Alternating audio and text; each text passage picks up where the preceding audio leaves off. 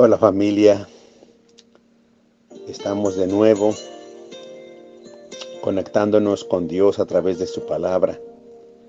Hoy comenzamos el capítulo 12 del Evangelio de Juan desde el verso 1. El título es Jesús es ungido en Betania. Es un mensaje que hemos escuchado muchas veces y yo no voy a darte un mensaje, solamente vamos a estudiar un poquito y a leer de corrido del verso 1 hasta el verso 8. Seis días antes de la Pascua vino Jesús a Betania, donde estaba Lázaro, el que había estado muerto y a quien había resucitado de los muertos. El tema que acabamos de terminar en el capítulo 11, ¿verdad? Y una revelación. Jesús es la resurrección y la vida. Qué hermoso. Verso 2. Y le hicieron allí una cena. Marta sirvía a Lázaro, era uno de los que estaban sentados a la mesa con él, con Jesús. Estaba Lázaro, el que había estado muerto. Marta era la que servía, ¿verdad? Y mira María, me, me, me, me emociona cómo es María.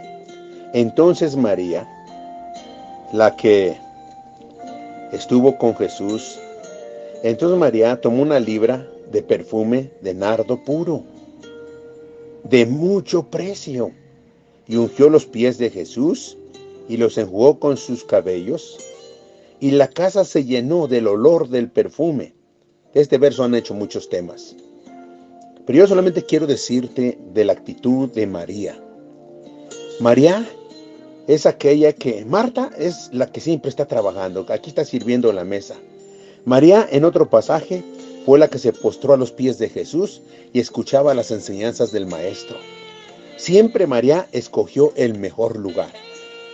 Amado, es bueno trabajar, es bueno ser trabajador, pero mucho mejor es que tú seas un hombre, una mujer, que buscas la presencia de Jesús, que derramas tu corazón delante de Él, porque es de mucho precio tu corazón.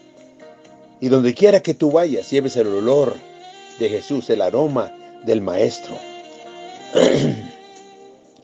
y dijo a uno de sus discípulos, se llamaba Judas Iscariote, el hijo de Simón, el que la había de entregar, el que sería el traicionero, el que lo vendería. ¿Por qué no fue, dijo este discípulo, por qué no fue este perfume vendido por 300 denarios y dado a los pobres? Pero esto dijo, pero dijo esto no porque se cuidara de los pobres, sino porque era ladrón y teniendo la bolsa sustraía lo que se echaba en ella. Era el tesorero de Jesús. Entonces Jesús dijo, dejadla. Para el día de, mi sepultura ha guardado esto, porque a los pobres siempre los tendréis con vosotros, mas a mí no siempre me tendréis. Ve las verdades de Jesús. Jesús dice, a los pobres siempre los vas, a tener entre, entre ustedes. El día de ayer los hubo, el día de hoy los hay y el día de mañana también los hará. Pero a mí no siempre me tendréis. A mí no siempre me tendréis. Porque el mundo entero está así sin Jesús, sin Cristo en sus corazones. Realmente somos un remanente, un porcentaje muy bajo en el mundo entero de cristianismo los que tenemos a Jesús en nuestro corazón.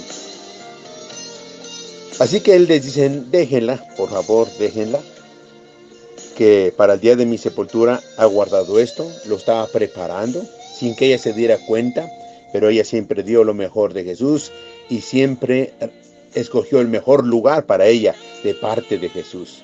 Qué increíble. Deberíamos ser como María, buscar las oportunidades para estar a los pies de Jesús aprendiendo de Él, aprendiendo sus enseñanzas. Y qué bonito es que después donde vayamos, donde quiera que estemos, somos el grato olor del conocimiento de Dios. El perfume de Jesús está en nosotros, por cuanto hemos escogido ese lugar de intimidad con Él. Gracias, pueblo de Dios. Yo los bendigo en esta hora. Ojalá que es de bendición esta palabra para sus corazones. Cuídense. Nos vemos el día de mañana. Gracias por su tiempo.